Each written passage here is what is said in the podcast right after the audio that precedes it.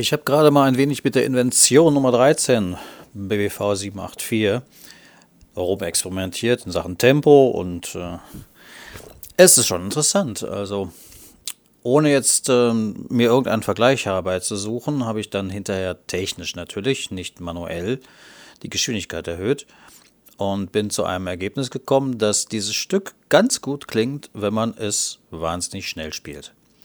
Hier also nun die Version, die übrigens interessanterweise, das wusste ich vorher nicht, exakt genauso lang ist wie die von Glenn Gould.